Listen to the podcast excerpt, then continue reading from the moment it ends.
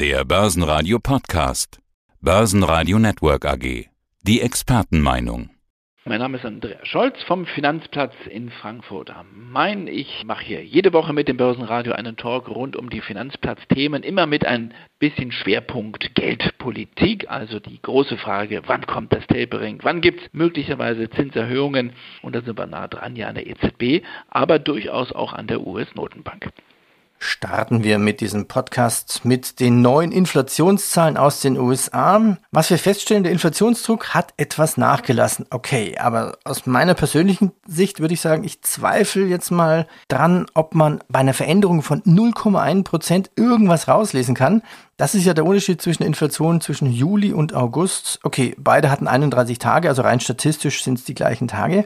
Haben wir aber jetzt die Inflationsspitze schon gesehen? Ja, das ist die große Frage, über die sich jetzt die Volkswirte streiten. Äh, es gibt zwei Lager, die einen sagen, wir werden eine Inflation sehen, die über die nächsten Monate, Quartale sehr, sehr stark bleibt. Es gibt ein paar Schwarzmaler, die sehen sogar die Hyperinflation, also wirklich äh, diesen Ketchup-Flaschen-Effekt. Und dann gibt es die andere Fraktion, die sagt, seht doch her, es geht doch schon wieder runter. Das sind nur transitorische Preiseffekte, die wir gesehen haben, also Nachholeffekte im Zuge von Corona und der Pandemie. Schauen wir mal auf diese Zahlen, die schon interessant sind, die wir jetzt aus den Vereinigten Staaten bekommen haben. Im August leichter Anstieg von 0,3 Prozent zum Vormonat. Und diese Zahl müssen wir jetzt vergleichen mit der Zahl vom Juni. Da gab es zum Vormonat, nämlich zum Mai, ein Plus von 0,9 Prozent und im Juli war es ein Plus von 0,5 Prozent. Also man kann sagen, die Zuwachsraten im Vergleich zum Vormonat sind doch deutlich zurückgegangen seit Juni. Im Vergleich zum Vorjahr allerdings sind wir immer noch im Plus mit 5,3 Prozent. Das waren im Vormonat 5,4 Prozent. Und wir wissen, die großen Notenbanken der Welt, ob das nun die FED ist oder die EZB ist, die haben ein Inflationsziel von Pi mal Daumen 2 Prozent, also 5,3 Prozent ist noch stattlich. Schauen wir nur auf die Kerninflation im August, also ohne Nahrungsmittel und Energiepreise. Das sind ja nun Preiseffekte, die wirklich was mit Corona zu tun haben, diese Nachholeffekte. Dann gab es fast keine Inflation, da sind die Preise gerade mal um 0,1 Prozent gestiegen. Ich würde mal zusammenfassen. Wir haben vielleicht jetzt die Spitze in diesem Jahr gesehen. Das heißt, die Nachholeffekte, die haben wir vor allen Dingen im Mai, Juni, Juli gehabt. Das war transitorisch. Wir sind aber noch lange oberhalb von 2% und werden das auch bleiben. Und jetzt ist die entscheidende Frage, was wird die FED daraus machen? Also meine These ist, die Spitze haben wir gesehen. Wir kommen jetzt langsam zurück, aber nur ganz, ganz langsam und werden noch eine lange Zeit deutlich über der Marke von 2% bleiben. Na gut, die FED, was glaubst du, nächste Woche ist die Sitzung, was wird sie machen? Ja, sie wird natürlich, es ist ein Spannungsfeld, es ist hochinteressant. Wir haben da zwei Lager, wir haben die Falken, die werden peu à peu mehr. Das sind die, die sagen, wir müssen jetzt tapern. Also es geht ja nicht um Zinserhöhungen im Moment, sondern jetzt geht es ja erstmal um das Runterfahren sozusagen dieser Ankaufprogramme. Im Moment kauft die FED jeden Monat im Volumen von 120 Milliarden US-Dollar Bonds verschiedenster Art und da muss man erstmal langsam runterkommen, bevor wir überhaupt über Zinserhöhungen nachdenken. Zwei Voraussetzungen müssen erfüllt sein. Ein richtig guter US-Arbeitsmarkt, substanzielle Fortschritte. Das ist das Schlüsselwort der FED. Das will die FED sehen. Und gleichzeitig eine Inflation, die voll auf Kurs ist, das heißt also mindestens die 2% erreicht hat. Da sind wir klar drüber. Ja, und der Arbeitsmarkt, das macht so ein bisschen dem einen oder anderen Sorgen. Der war im August schwächer. Aber wir haben jetzt gestern Einzelhandelsumsätze auch noch bekommen, Peter, aus den Vereinigten Staaten. Und die waren überraschend positiv.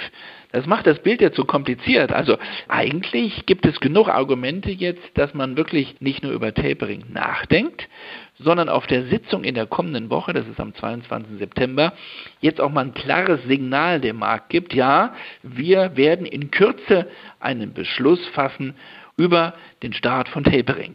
Ich rechne nicht damit, dass dieser Beschluss jetzt schon kommende Woche gefasst wird.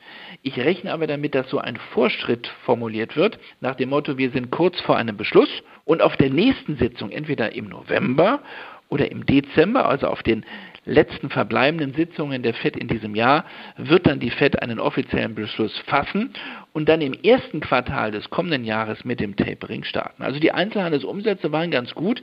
Das nur kurz noch von mir. Die Konsumlaune hält an. Die Amerikaner haben ordentlich eingekauft und das, obwohl die fiskalischen Hilfsmaßnahmen hier langsam auslaufen. die Gemengelage ist nicht einfach im Moment zu interpretieren. Die Einzelhandelsumsätze stiegen ja um 0,7 Prozent im Vergleich zum Vormonat, also doch recht ordentlich. Es gab einen Artikel der Financial Times, der neue Gerüchte rund um die EZB ausgelöst hat. Offenbar sieht die EZB ihr Inflationsziel jetzt von 2% bis 2025 erreicht. Was würde das denn für eine erste Zinsanhebung bedeuten? Ja, jetzt müssen wir erst nochmal nachlesen. Also das war ganz interessant. Die FT ist wirklich gut, das wissen wir nicht nur seit Wirecard, sondern die sind nah dran.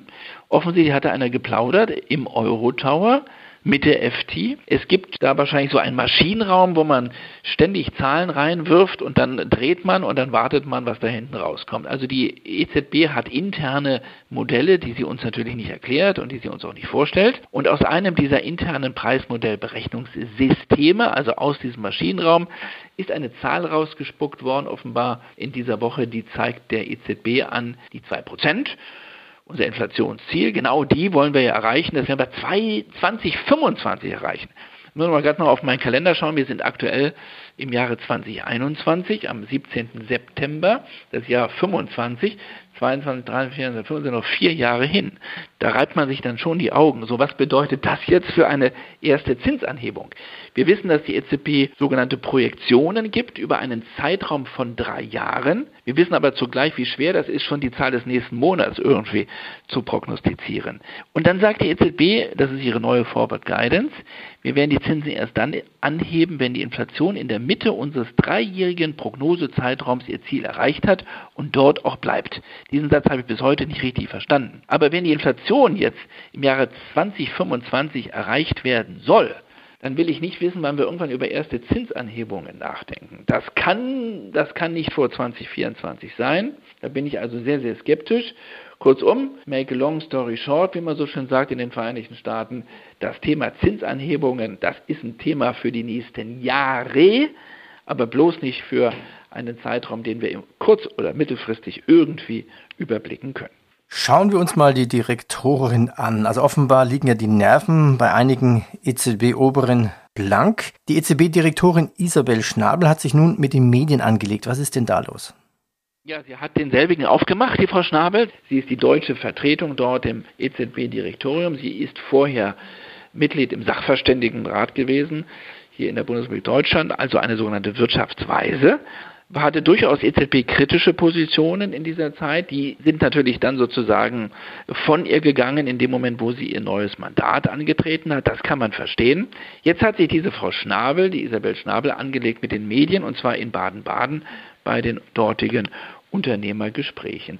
Auf einer Präsentation hat sie verschiedene Medien dann auch angezeigt, äh, auch bildlich sozusagen, darunter Stichwort bildlich die Bildzeitung, die Wirtschaftswoche, den Spiegel, Tagesspiegel oder auch Focus Online, also eine breite Auswahl großer Leitmedien aus Deutschland mit dem Vorwurf, diese Medien würden die Angst schüren vor einer zu hohen Inflation. Vielleicht äh, bin auch ich oder wir damit gemeint, wenn wir sprechen zumindest über das Thema Inflation. Wir würden die Ängste der Menschen ohne jede Erklärung verstärken. Eine Mitarbeiterin von mir sagte, die weiß wahrscheinlich gar nicht, was ein Pfund Butter kostet, aber gut. Also die Medien, würde ich sagen, sie gehen kritisch mit dem Thema Inflation um. Wir haben auch nur die Daten, die veröffentlicht werden. Wir haben aber auch sowas wie eine gefühlte Inflation, die hat jeder Bürger in diesem Lande. Und wir wissen, wenn wir tanken, kostet das gefühlt auf jeden Fall mehr. Und wir machen uns durchaus Sorgen, dass das viele Geld zu einer nachhaltigen Inflationsentwicklung führt. Und wir sehen auch, Peter, dass im Moment die Inflation deutlich über dem Zielwert von 2% liegt.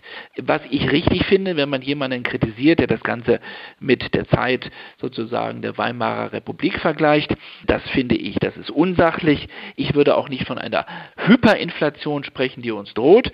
Aber hier sehe ich schon, dass jemand die Nerven verliert, wenn er so die Medien attackiert, wenn man sich einfach nur mit dem Thema kritisch durchaus auch kritisch, aber auch sachlich auseinandersetzt. Das wird offenbar dann doch im Hause der EZB jetzt auch lebhaft und immer lebhafter diskutiert.